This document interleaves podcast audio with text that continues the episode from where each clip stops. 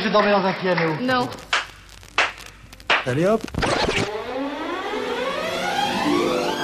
Les médias francophones publics présentent Bon, vas-y. 1, 2, 3, 4. I Love le Grand. Une série musicale en neuf mouvements, 8 mesures, hein, tu fais tout seul. composée par Leila Kadour Boudadi, orchestrée par Fanny Beaulieu.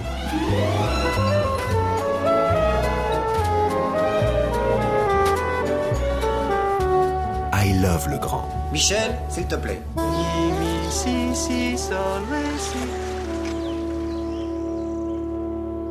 Prenons un musicien de 20 ans, déjà célèbre dans le monde des variétés, Michel Legrand, auteur de plusieurs best-sellers du disque Micro-Sillon, de musique de ballet, arrangeur plein d'idées et d'audace dont nous entendons actuellement une partition et qui nous livre son sentiment avec sincérité. Michel Legrand, je vous ai demandé de venir à ce micro pour représenter la musique qui a 20 ans. Et je voudrais savoir si, à votre point de vue, il existe un mal du siècle que toutes les générations croient ressentir. Je, je sais pas, c'est le mot mal qui me gêne un peu. C'est un grand carrefour, je trouve. Pour un jeune musicien, je crois aujourd'hui, euh, on doit chercher où se diriger, on doit chercher que faire, que dire, que donner, que l'issue. Enfin, on la voit pas, on la voit mal. On la. Pour un musicien symphonique, il est très difficile d'être joué. Il est très difficile d'avoir une audience. Il est très difficile de gagner sa vie.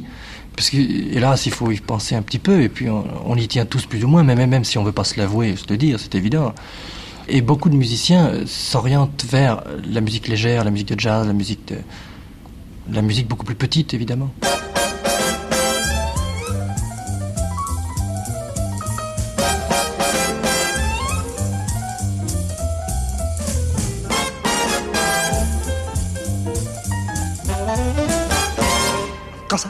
On est deux, le jazz et moi. Je crois même qu'on est trois. La contrebasse, la batterie, le jazz et moi. Ça fait déjà plus que ça. Le vibraphone, les trombones, le jazz et moi. Quand on s'est donné le la, il ne manque plus que les trompettes. Et puis voilà, ça me cogne dans les doigts. Ça balance, alors là, je suis chez moi. C'est mon passeport, mon drapeau, ma Bible à moi. Dès que le tempo est là, alors, alors, encore, encore une fois. Quand ça balance, alors là, je suis chez moi. C'est mon passeport, mon drapeau, ma Bible à moi. Dès que le tempo est là. Quand ça balance, quand l'orchestre est avec lui, alors là ça fait du bruit. Quand ça balance, le plafond volant l'éclat, dans un grand tonnerre de bois, ça dégringole du sommet du septième ciel. Sitôt que le jazz est là, et ça rigole dans son cœur qui prend des ailes, et ça lui cogne dans les doigts.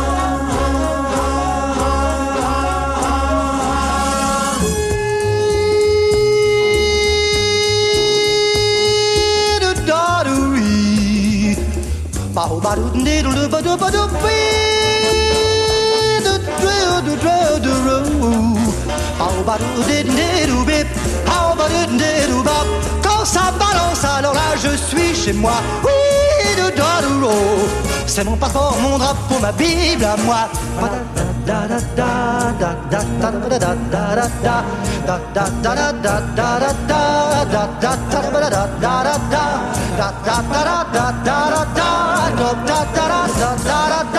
Quand ça balance, alors là je suis chez moi. C'est mon passeport, mon drapeau, ma Bible à moi. Oh.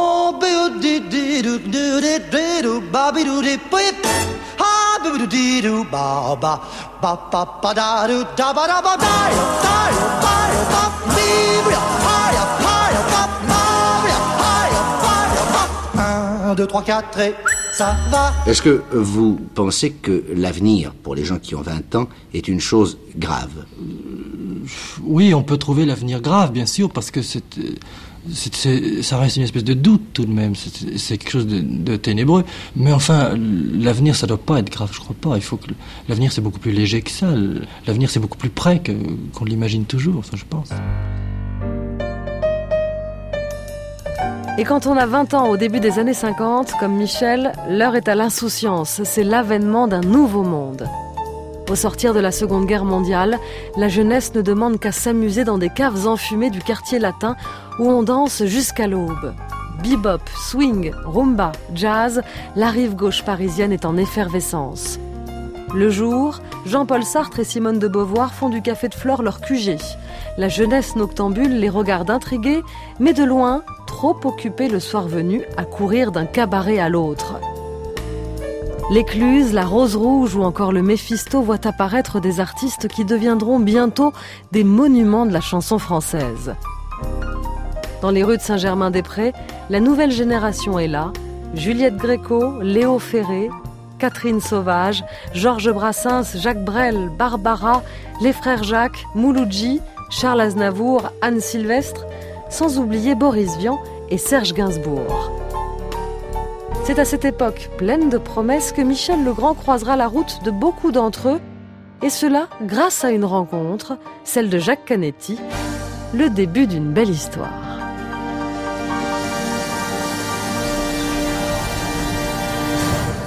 Canetti, c'est grâce à lui qui m'a fait faire des disques, qui m'a emmené partout. Qui Alors c'était le patron de Philips, hein C'était, oui, c'était un homme formidable, un homme, un organisateur sublime qui, euh, il a été pour moi un mentor, un mentor très très puissant, je veux dire, qui décidait de tout, un peu, vous savez, un peu comme Pierre Lazareff, qui, qui était un mentor dans, dans le journalisme.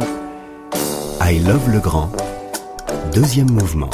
Les années Canetti. Avec, par ordre d'apparition, Françoise Canetti, éditrice.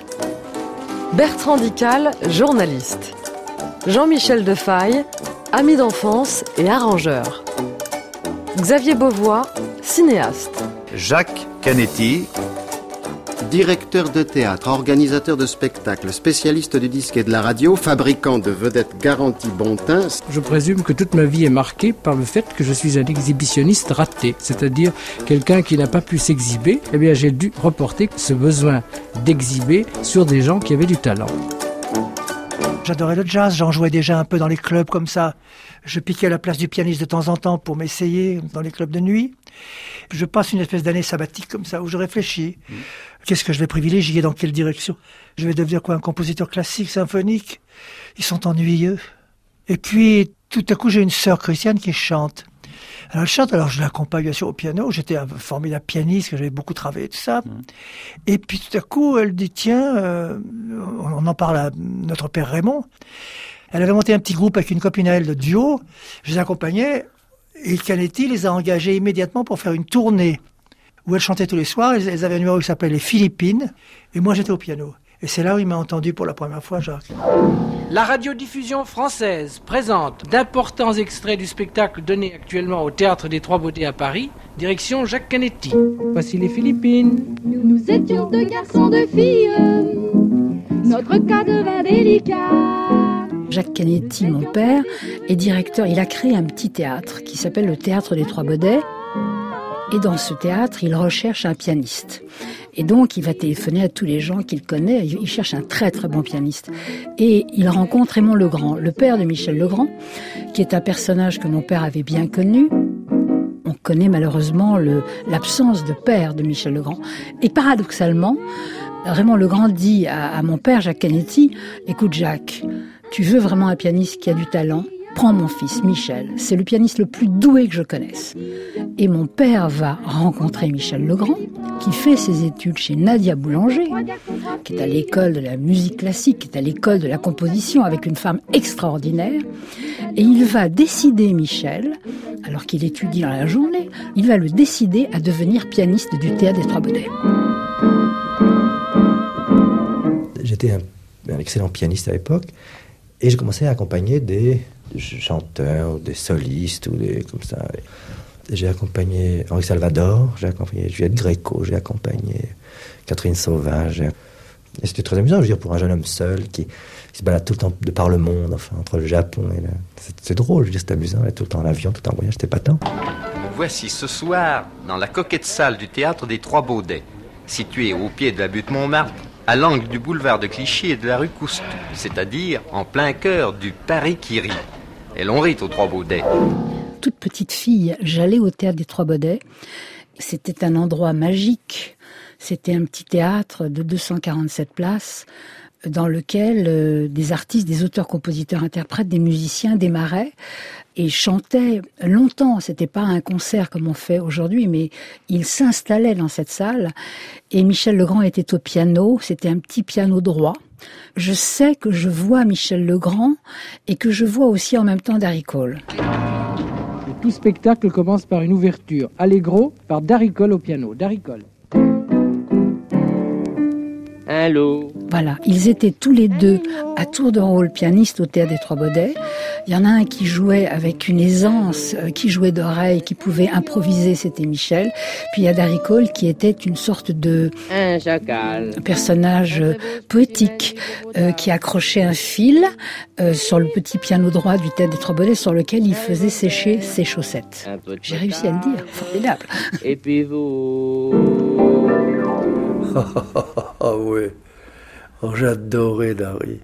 Je veux dire, j'ai connu Dari en 1951, je crois, j'avais 19 ans. Canetti, qui m'avait déjà entendu jouer un petit peu comme ça, il m'a dit écoutez, je- j'organise une grande tournée de deux mois et demi et je vais vous engager comme pianiste pour la tournée. Alors il y aura deux pianistes, il y aura vous et Dari Cole. Et Dari, à l'époque, ne faisait que du piano. Et voilà le piano Ah, voyons l'objet un peu. Voyons comment il- ça sonne, ça. Il nous dit, puisque vous avez des gueules marrantes tous les deux, je vais vous écrire un tour, de, un, un numéro de, à deux pianos comiques. Mais d'où sortent ces sons si soudains? Dari n'avait jamais été- fait le comédien, moi encore moins. Ah, ce piano d'aujourd'hui, quelle merveille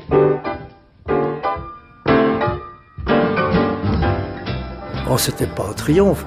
Et Dari, c'est comme ça qu'il a commencé à parler en scène.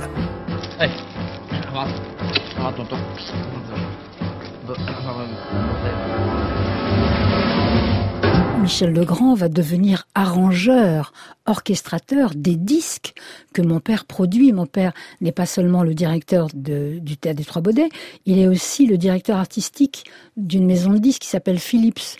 C'est un petit peu l'ancêtre d'Universal, voilà. Et dans cette maison de disques, il y a des interprètes euh, qui chantent des chansons de Léo Ferré. Je pense bien sûr à Catherine Sauvage. Et mon père va confier à Michel Legrand le soin d'orchestrer des chansons de, bon, de Léo Ferré.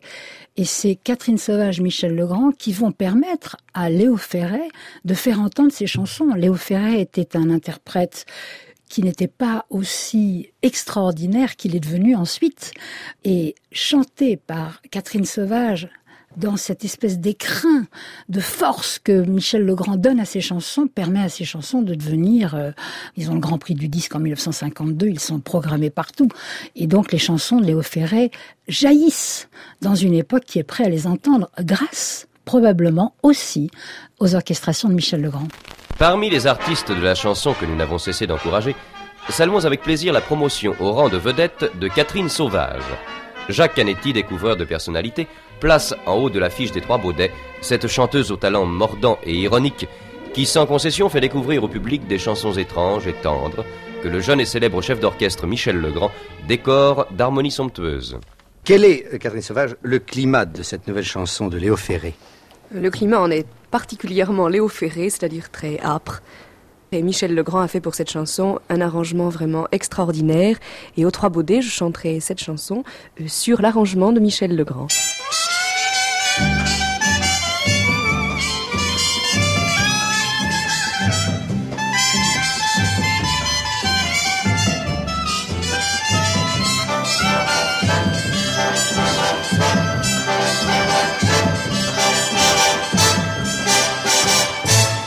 La vie t'a doublé, c'est pas régulier pour un pauvre lézard qui vit par hasard dans la société. Mais la société, faut pas t'en mêler, t'es un à part, une graine d'ananas. On me dit que t'as poussé en dessous d'un gibet où ton grand-papa balançait déjà avec un collier. Un collier tressé de chanvre il était un foutu foulard à graines d'ananas.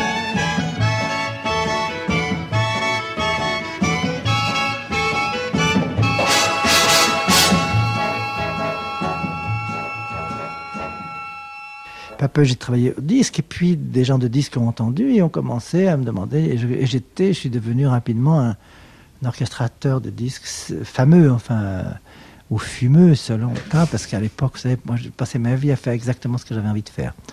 Alors, euh, c'était souvent des, des concertos d'orchestre accompagnés par un chanteur au lointain. Il y avait un fou. euh, un peu allumé qui était là, qui orchestrait. C'était moi, j'ai fait des tas de choses. Je me suis beaucoup, beaucoup amusé. C'était un programme, c'était une époque très, très belle pour le disque. Parce que c'était en tout cas violent, original, pour sûr. Moi, je, je- je n'aime pas euh, faire des choses euh, à la facilité. C'est-à-dire que J'aime tout à coup, il faut que j'invente quelque chose. S'il n'y a pas un nouveau son, alors, si c'est pas original, si c'est pas, s'il n'y a pas des, choses qu'on n'a pas fait avant, ça m'amuse beaucoup moins. Je voudrais vous faire entendre d'autres versions de Mes deux thunes dans le bastringue par euh, Catherine Sauvage. Mets de thunes dans le bastringue, histoire d'ouvrir le bal. Pose ton cafard sur le zinc et t'auras du bonheur. Cette orchestration ne manquera pas de vous surprendre. Bo- Boris Vian. Je trouve qu'il y a exactement entre l'orchestration de Michel Legrand et la musique de Jean Constantin euh, le décalage qu'il y a entre les paroles astucieuses de Constantin et son air euh, qui veut faire semblant d'être un petit air facile. Euh, il y a de la parodie dans l'air dans l'orchestration de Michel Legrand. On entend un vieux rappel de Tiger Rag et tout ça. Et je crois que Michel Legrand euh, se situe très exactement dans la lignée des musiciens modernes en ce sens, c'est qu'il a fait une orchestration qui fait le même gag que les paroles de Constantin sur sa musique.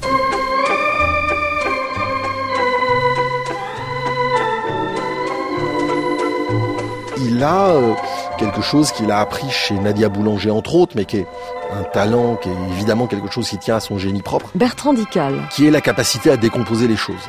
C'est-à-dire que très très souvent, les arrangeurs, quand ils disent tiens on va jouer quelque chose un peu swing, donc ils vous mettent euh, un piano, une contrebasse, une batterie, euh, une petite guitare euh, derrière. Il y a un goût de la guitare années 50, de la guitare jazz années 50. Et ce que fait souvent Michel Legrand, c'est qu'il retire quelque chose. Il retire la contrebasse, par exemple. Il retire la batterie. Et ce qui l'intéresse souvent, c'est de faire swinger sans la batterie. Ou de faire euh, franchouillard sans l'accordéon. Et c'est ça qui est vachement intéressant. Il est capable d'aller complètement là où rien n'est prévu par la feuille de route. C'est-à-dire qu'on n'est pas dans la musique contemporaine, on n'est pas dans le jazz, on n'est pas dans la variété, on est ailleurs. Je me souviens d'un arrangement pour, pour Gréco qui, je crois, a été refusé à l'époque par Philips. C'est une chanson qui s'appelle Daphénéo. Honnêtement, ça ne ressemble à rien. Alors aujourd'hui, où on a une, oreille qui est, qui est quand même habituée à énormément de choses, ça passe. Mais dans les années 50, franchement, c'est extrêmement étrange. Dis-moi, Daphénéo, quel est donc cet arbre dont les fruits sont des oiseaux qui pleurent Cet arbre chrysaline, c'est un oiseutier. Ah? Ces chansons vont Françoise Canetti parvenir au public, vont envahir les bon les oreilles des gens, c'est-à-dire ces chansons qui étaient jusqu'à présent, euh, je dis pas pas populaires, mais euh, difficiles à faire passer, vont passer le cap. Il crée sans le savoir la musique classique de notre époque. Et, et ces, ces orchestrations de ces chansons, quand vous les réécoutez, c'est ça n'a pas d'âge. C'est beau. Point.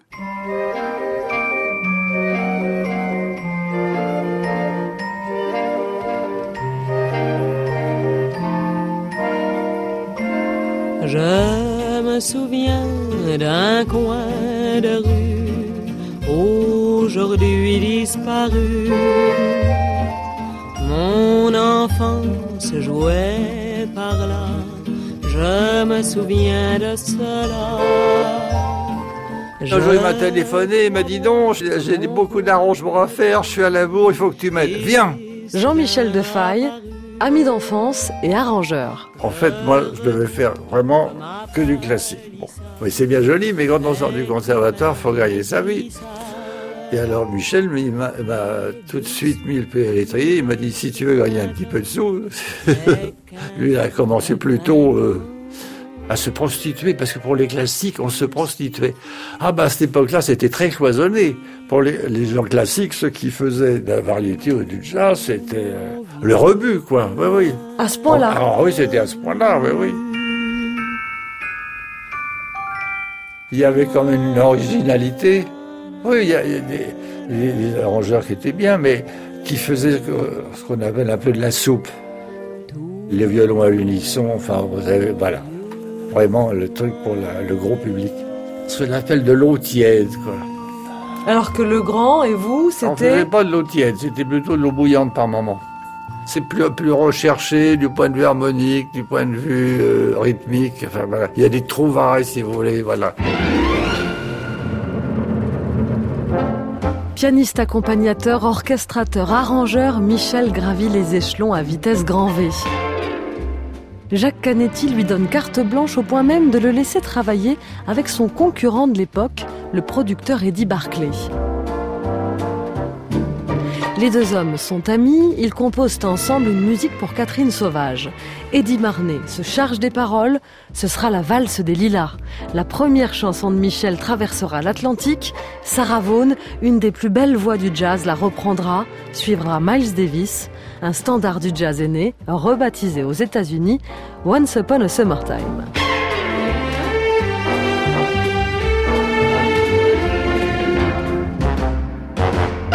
Ah, Michel, c'est un, un garçon que j'ai admiré toute ma vie. Je suis, je suis très jaloux de Michel, finalement.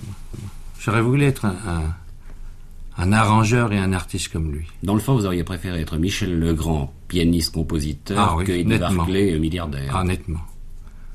Ça, je suis fou furieux, là. Qu'il ait pu arriver à, à atteindre ce talent et ce, ce degré musical, moi, ça me, ça me rend malade. Il vous doit quelque chose, Michel Legrand? Oui, Michel me, me doit... Non, il me doit rien, parce qu'on est trop, trop amis pour qu'il puisse me devoir quelque chose, mais en réalité, j'ai aidé Michel pour le faire découvrir aux autres, comme j'aurais aidé, en réalité, n'importe quel talent pour que celui-ci puisse se faire apprécier par les autres personnes. Si bien qu'on est resté de longues années à jouer du piano ensemble, s'amuser ensemble, jouer au ping-pong ensemble, faire des chansons ensemble. Et on a même d'ailleurs fait une, chanson, on a écrit ensemble une chanson qui s'appelle La valse des lilas, que j'aime beaucoup. C'est pas parce que c'est moi qui l'ai écrite avec Michel, mais enfin j'aime vraiment beaucoup cette mélodie.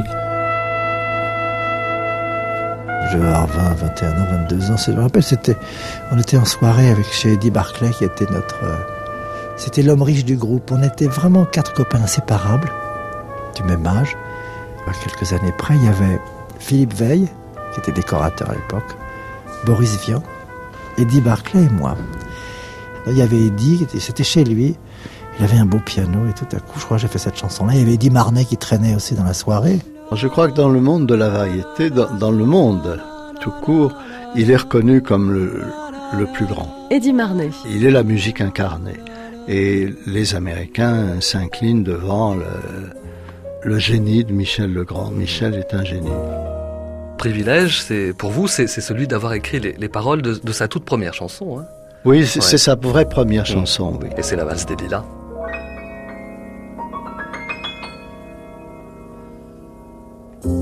On ne peut pas vivre ainsi que tu le fais d'un souvenir qui n'est plus qu'un regret sans un ami et sans autre secret qu'un peu de larmes pour ces quelques pages de mélancolie. Tu as fermé le livre de ta vie et tu as cru que tout était fini.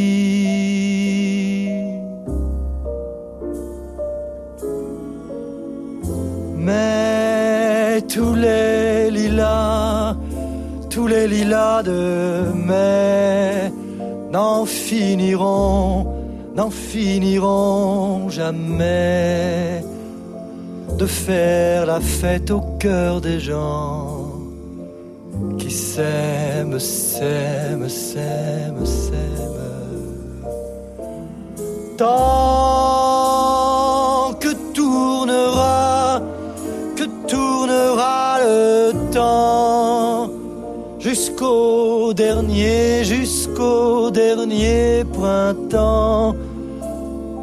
Le ciel aura, le ciel aura vingt ans. Les amoureux en auront tout autant. One duty and but. Wamba window, bandit, da da da da Tant que tournera, que tournera le temps jusqu'au dernier,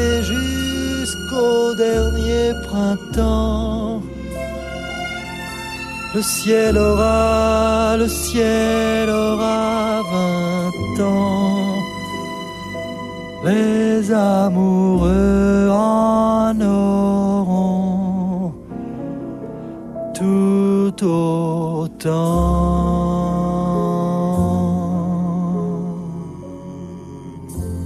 I Love le Grand. Un, deux, trois, quatre. Une série musicale des médias francophones publics par Leila Kadour Boudadi. Je travaillais pour la maison Philips. À l'époque, il y avait un directeur magique qui s'appelait Jacques Canetti, qui était un homme que j'adorais, qui me le rendait bien. Et ils étaient liés par des anneaux à la maison Columbia américaine. Et la maison Columbia américaine, au début du micro-sillon, donc dans l'année 54, a dit tiens, euh, puisque maintenant on peut faire 40 minutes de musique, avant c'était 3 minutes et demie, ou, ou ça, est-ce qu'on peut pas faire? Et ils ont demandé à des, chefs d'orchestre américains, faites-nous un, un, une espèce de fresque comme ça sur plein de chansons de Paris. Alors, la Maison Columbia, ils ont téléphoné à Philippe, ils ont dit, écoutez, en France, vous n'avez pas quelqu'un qui voudrait le faire, parce qu'il n'y a personne qui veut le faire. Alors Canetti m'appelle un jour, il me dit, écoutez, voilà, une demande américaine, ils veulent un disque sur Paris, est-ce que vous voulez le faire? J'ai pas eu de contrat, pas de royalty, rien. C'est-à-dire que, je me rappelle, j'ai touché 2000 francs. Mais pour moi, c'était magnifique, parce que j'étais un débutant en 54. C'est le premier disque que j'ai fait. Et alors, chose extraordinaire, c'est que ce disque, ils en ont vendu des millions et des millions et des millions. Donc, grâce à ce disque-là, j'ai pu aller aux États-Unis, j'ai pu commencer à travailler à faire parce que tout le monde me connaissait sous un autre nom, parce qu'on m'appelait Big Mike. Big Mike est parti à la conquête de l'Amérique et ça c'est en partie grâce à une révolution de l'industrie du disque. Le 33 tours remplace le 78 tours. On passe de 3 à 20 minutes par face. Michel s'engouffre dans la brèche et I Love Paris est un succès. Dans les magasins de disques aux États-Unis, la silhouette de Michel Legrand, en pied et grandeur nature, apparaît sur d'immenses présentoirs. New York sera pour lui une révélation. La patrie de la musique, c'est ici. Il sait déjà qu'il y posera un jour ses valises. Et de son premier voyage, il ne revient pas bredouille. Un nouveau son fait fureur chez les Yankees, le rock and roll. Pour Michel, homme de la nuance, c'est une musique à deux accords d'une vertigineuse pauvreté harmonique. Bref, ce n'est pas du sérieux. Sur ce coup-là, on ne peut pas dire que tu as eu du nez, Michel. Il y a ce succès américain de I Love Paris avec 8 millions de disques qui sont vendus. En 1956, que se passe-t-il? Eh bien, Canetti et Michel Legrand ramènent des États-Unis un rythme que l'on ne connaît pas en France. Ils ramènent le rock'n'roll.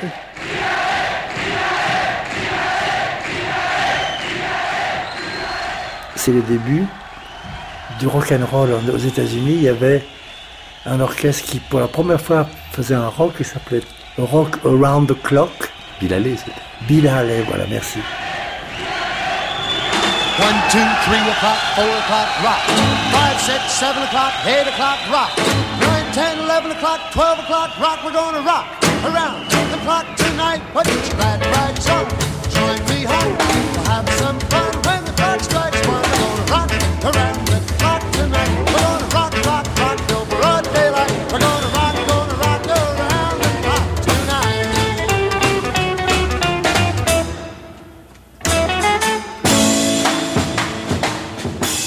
Ça les amuse beaucoup le rock and roll parce que euh, à cette époque, le rock and roll est assez pauvre sur le plan mélodique.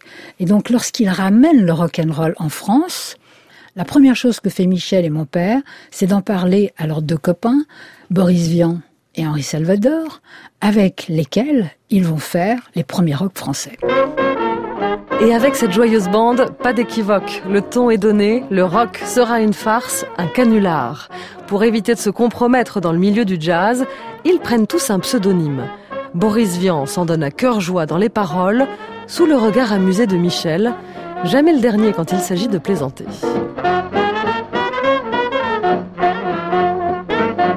Je nous vois encore avec Boris tous les deux euh, assis devant le piano en train de délirer, en pleurer de rire comme ça lorsqu'il lançait euh, des choses comme Va te faire cuire un œuf ou bien, euh, bien rock and roll mops, enfin ce qui était vraiment irrésistible. On s'amusait vraiment comme des collégiens et je crois que c'est le résultat d'un boulot de collégien, enfin notre petite aventure.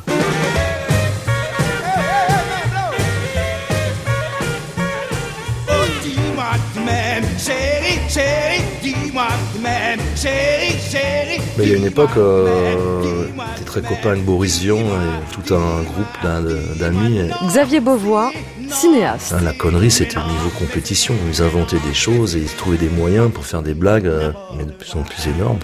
Par exemple, il y avait une exposition d'une baleine euh, sous la tour Eiffel, une baleine, la plus grande baleine du monde. Et à Boris on dit bah on va faire l'expo du plus petit poisson du monde. Donc Michel, comme tu es un pêcheur, tu vas nous trouver une petite tablette, la plus petite que tu puisses trouver. Donc ils ont installé une petite tente avec un, un écriteau, le plus petit poisson du monde. Ils faisaient payer, puis dedans il y avait un aquarium avec une tablette. Après ils se sont fait arrêter par les flics, mais des, des trucs comme ça, ils en ont fait plein.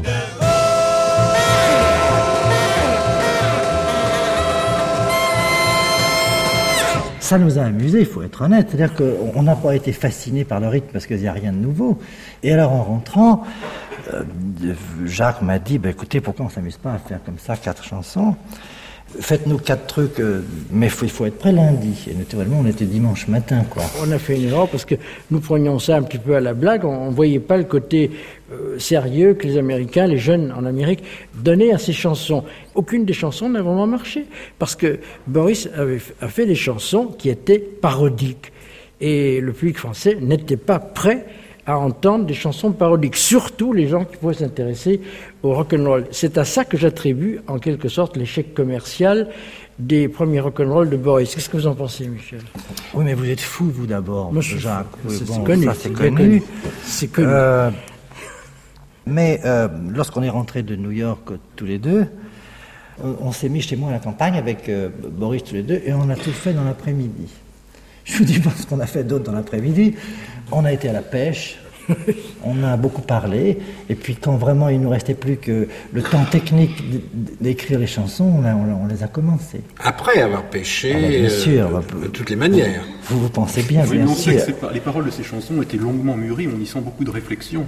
Rock'n'Roll Mops, par exemple, qui nous a bien fait rire quelques minutes. Inspiration alimentaire.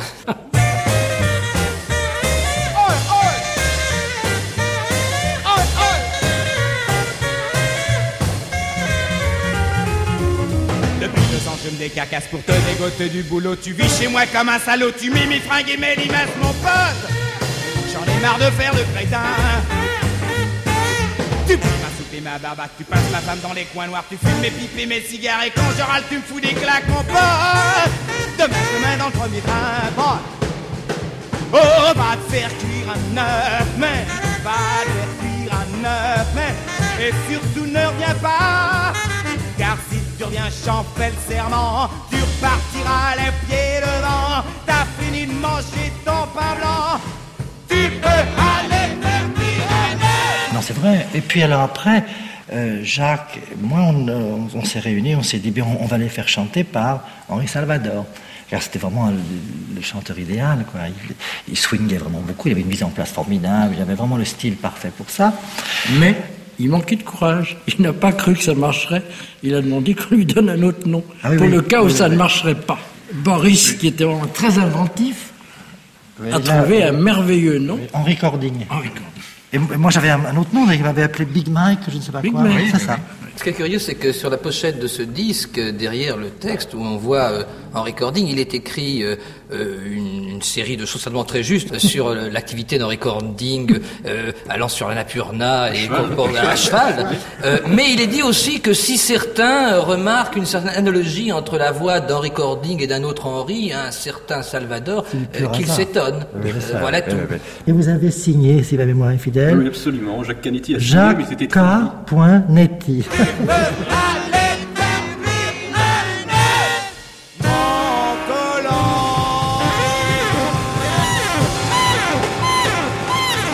C'est l'homme doué d'un éclectisme absolument phénoménal. Didier Varro. C'est l'homme qui effectivement croit au syncrétisme entre les expressions euh, et les esthétiques musicales, mais c'est l'homme qui passe à côté du rock c'est l'homme qui donne un coup de taloche avec euh, Boris Vian et euh, Henri Salvador Henri Cording.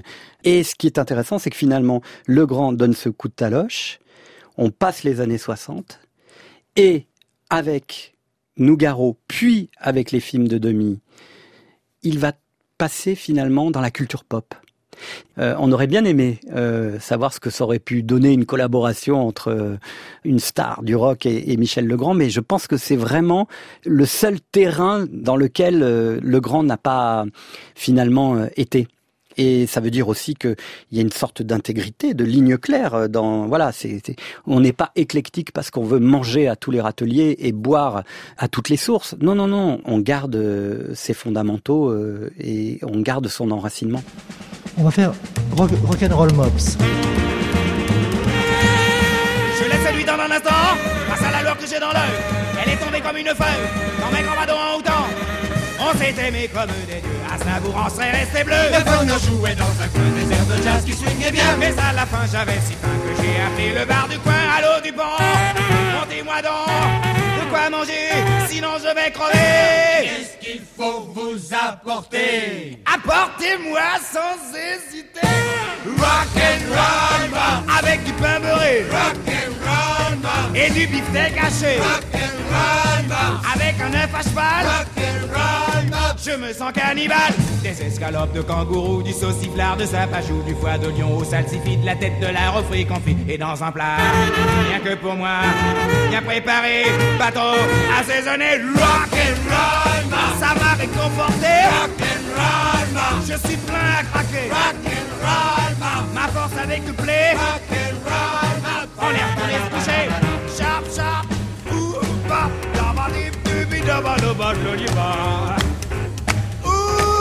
yada, yada, yada, yada, ba dee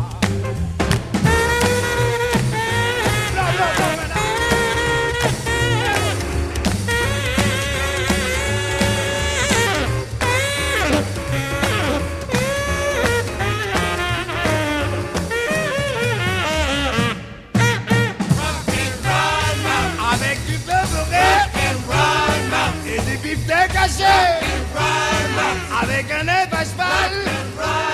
Je me sens cannibale. Des escalopes de kangourou, du sauciflard, de sapajou, du foie lion Au salsifis, de la tête de la refrit confit Et dans un plat, rien que pour moi Bien préparé, bateau assaisonné. Ça m'a réconforté. Je suis plein à craquer. Ma force a décuplé. On est retourné se coucher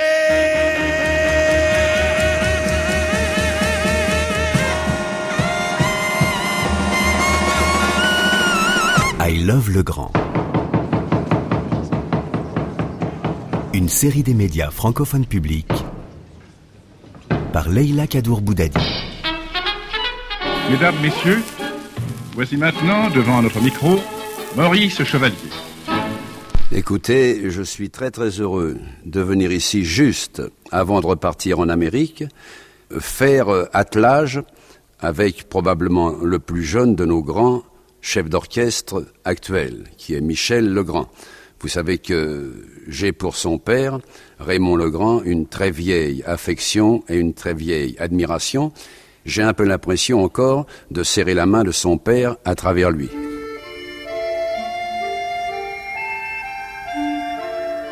Et dans ces mêmes années, en 55, Jacques Canetti fait signer chez Philips Maurice Chevalier, une star de l'ancien monde qui a besoin d'un petit coup de jeune. Chevalier a 67 ans, ses plus grands succès sont derrière lui. Pas de doute, c'est une mission pour Magic Mike. Il se met alors au service de cette icône. Chevalier est invité aux États-Unis, il n'y a plus mis les pieds depuis quelques années, il lui était interdit d'entrer sur le territoire pour s'être prononcé contre les armes nucléaires. Retour en fanfare pour l'homme au canotier, on lui a réservé un grand show, la première émission en couleur de la télévision américaine, et Michel Legrand est à ses côtés. La première fois que je suis allé à New York, j'étais le chef d'orchestre de Maurice Chevalier à l'époque, c'était en 50, euh, je sais pas, 4, 5. Et c'est Chevalier qui m'a demandé, il m'a dit voilà mon cher, je, je fais un spectacle de télévision à New York. C'était le début de la télévision en couleur aux États-Unis, Et est-ce que, vous, est-ce que vous viendriez diriger avec moi? Et c'est la première fois, il m'a emmené à New York. Allô, l'Inter? Je voudrais New York. Pourrais-je parler à monsieur Michel Legrand Michel Legrand, Big Mich, le, le jazzman français Maurice Chevalier prépare sa rentrée à Paris à l'Alhambra, qui est une grande salle à l'époque de 2800 places. Et donc, il va confier à Michel Legrand le soin de voilà d'orchestrer tout son spectacle. Il y a une profonde admiration de Maurice Chevalier à l'égard de Michel Legrand. Maurice, il a à cette époque 64-65 ans et il se rend compte qu'il a besoin d'éléments plus jeunes pour pouvoir réorchestrer ses chansons euh, Prosper Youpla Boom, euh, Ma pomme, euh, Sous les toits de Paris. Enfin, il y a plein de chansons de, de, Maurice Chevalier qui ont besoin d'être revisitées avec une oreille plus jeune. Vous entendez en ce moment l'orchestre de Michel Legrand qui répète. Il est sur la scène de l'Alhambra Musical, ou plutôt de l'Alhambra Maurice Chevalier, qui fait sa réouverture quand Jacques Canetti? Le 28 septembre, le vendredi 28 septembre, l'Alhambra devient l'Alhambra Maurice Chevalier et présente à cette occasion un spectacle dont nous sommes tous fiers. C'est un spectacle d'équipe qui permet de montrer pour la première fois à Paris un, spectacle ayant une unité complète dans le style et dans le ton, cette unité étant en quelque sorte établie par la présence de Michel Legrand et son orchestre. Allons-y. Eh bien maintenant, nous allons quitter euh, le plateau pour rejoindre Maurice Chevalier qui va quitter, lui, sa loge. Oh, le programme est extraordinaire. Nous avons le meilleur musicien moderne de France, qui s'appelle Michel Legrand, qui est un tout jeune homme, qui est non seulement un orchestrateur, mais un chef d'orchestre extraordinaire et qui est déjà populaire dans le monde entier. Michel Legrand, indiscutablement, va être une des lumières de la musique moderne dans le monde. C'est totalement oublié aujourd'hui, mais Maurice Chevalier, c'est un révolutionnaire. Bertrand Dical, journaliste. L'américanisation de la culture française, ça commence avec Maurice Chevalier, qui réadapte du ragtime américain et tout ce qui est le plus moderne, le plus nouveau. Et, et Maurice Chevalier sent une évidente proximité entre Michel Legrand et lui. D'abord par le fait qu'ils ont commencé très très jeunes euh, à travailler, à plonger dans la musique. Et sur le fait que euh, Michel Legrand, comme Maurice Chevalier, arrive très très bien à mettre quelque chose de totalement neuf dans une forme très ancienne. Et dire que quand Maurice Chevalier arrive avec son accent comme ça, parigo, etc., c'est pas du tout de la chanson parisienne. Il invente un genre complètement nouveau et tout le monde croit que c'est une tradition parisienne. Et c'est un peu ce que fait Michel Legrand. Plus le fait que dans les années 40-50, il s'est passé quelque chose avec la variété française, qui est que la variété française a changé de rythme. Avant, elle était massivement à deux temps, puis elle est passée à trois temps. Des valses tout le temps, des chansons qui guinchent. Et Michel Legrand, il prend la valse musette, Berlioz et Chopin et le jazz américain, et il en fait sa sauce à lui. Et c'est un peu une révolution comme celle de Maurice Chevalier. On a l'impression que c'est un cliché, on a l'impression que c'est immobile, alors qu'en fait c'est vraiment révolutionnaire.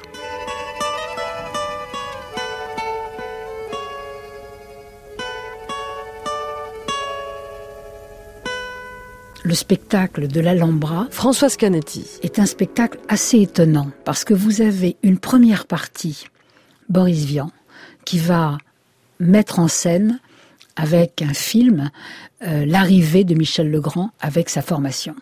Et en seconde partie, vous avez Maurice Chevalier avec ses chansons et avec son public. Et donc, vous avez un public très très partagé. Vous avez d'un côté ben, des mauvaises critiques, vous avez des gens qui qui sont pas contents, euh, et, et, vous avez quand même les copains de bon de Michel Legrand qui lui disent, tu sais, tu as peut-être intérêt à, à ne pas le faire parce que c'est trop dangereux pour toi.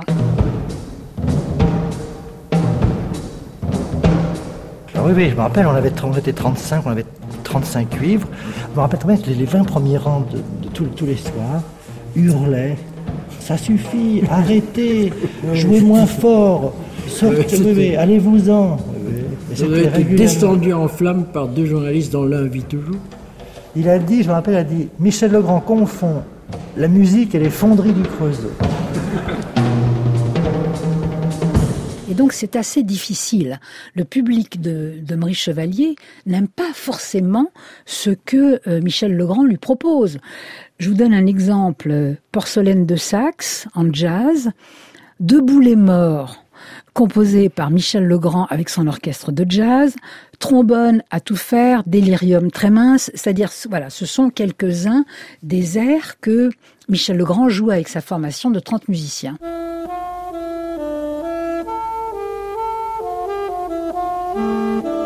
Les amis, les copains me disaient écoute, arrête, tu vas pas continuer de faire huer tous les soirs comme ça. Je leur disais, mes enfants, c'est ce que j'écris en ce moment. Quand j'écris quelque chose, j'écris ça. Alors c'est vrai que c'est un peu hermétique, c'est un peu moderne, c'est un peu difficile, mais je ne veux pas faire autre chose, c'est ça. Je ne, veux pas écrire comme M. Schmutz ou M. Schmitz. J'écris moi. Que, bon, ils aiment pas ça, ils aiment pas ça. Alors, Jacques Canetti m'a dit Michel, ne changez rien. Continuez comme ça. Et puis un jour, vous verrez, le public viendra à vous comme ça. C'est le seul qui m'aide encouragé à continuer. Euh, Michel dit souvent que quand il doutait de lui, il se remémorait cette phrase de Canetti Michel, ne changez rien. Le succès n'est pas au rendez-vous Qu'à cela ne tienne, Michel Legrand a goûté au plaisir de la scène. En l'espace de quelques années, il s'est imposé comme arrangeur. Il a multiplié les collaborations avec la fine fleur de la chanson française, s'est fait un nom de l'autre côté de l'Atlantique, sans oublier qu'il a rencontré dans les loges de l'Alhambra un jeune auteur-compositeur, Claude Nougaro. Ensemble, ils donneront naissance à un micro-sillon qui bouleversera le cours de la musique française.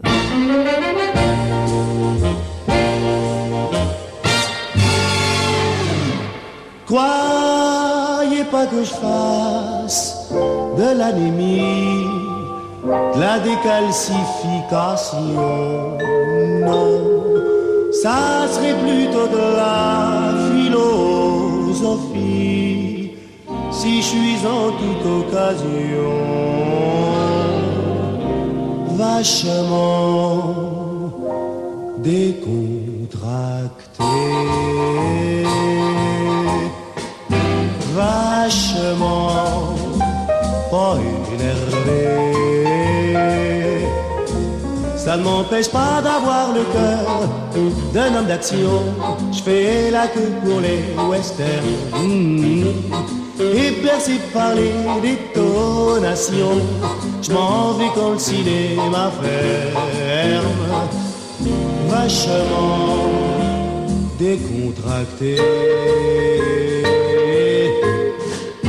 Vachement pas énervé. Y a rien que Lulu qui peut se vanter de m'avoir perturbé l'organisme quand je l'ai vu si bien rouler. Ce comme un typhon, un séisme. Je vous assure que le choc a fait du bruit. Lulu, je l'avais dans la peau. Mais le soir de la quatorzième nuit, je me suis senti de nouveau vachement décontracté. Vachement énervé.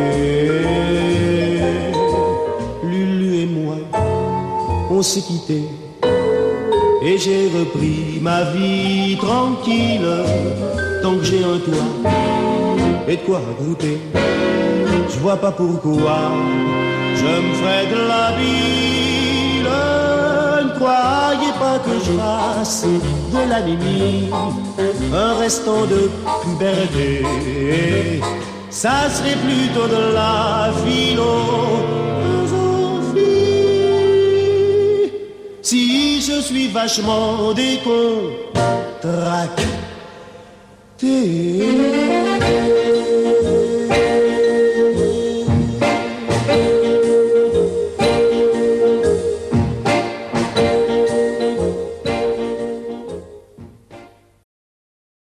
C'était I Love le Grand, une série musicale des médias francophones publics, composée par Leila Kadour Boudadi, orchestrée par Fanny Beaulion. À la trompette, Marie-Laurence Chéry.